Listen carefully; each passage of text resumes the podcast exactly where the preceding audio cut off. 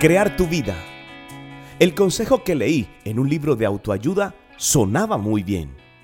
Haz solamente aquello en lo que sobresales, porque allí es donde te sentirás más satisfecho. El autor intentaba ayudar a sus lectores a crear la clase de vida que deseaban. No sé qué pensarás tú, pero si yo hiciera solo aquello en lo que me destaco, no lograría mucho. En Marcos 10 leemos sobre dos discípulos, Jacobo y Juan que tenían planes sobre el tipo de vida que querían alcanzar. Le pidieron a Jesús estar a su derecha y a su izquierda en su reino. Los otros diez discípulos comenzaron a enojarse cuando oyeron la pregunta, posiblemente porque era la posición que ellos deseaban conseguir.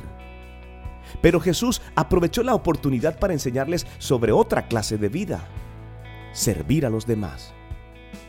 Declaró, el que quiera hacerse grande entre vosotros será vuestro servidor, y el que de vosotros quiera ser el primero será siervo de todos. Versículo 43 y 44. Al parecer, el servicio a otras personas es el propósito de Dios para nuestra vida. Incluso Jesucristo, Hijo de Dios, no vino para ser servido, sino para servir. Versículo 45. Al mirar el ejemplo de Cristo y depender de la ayuda del Espíritu Santo, también podemos ser siervos y tener una vida plena. Las grandes ocasiones para servir a los demás ocurren rara vez, pero las pequeñas nos rodean cada día. Soy Luis Quintero. Dios no miente.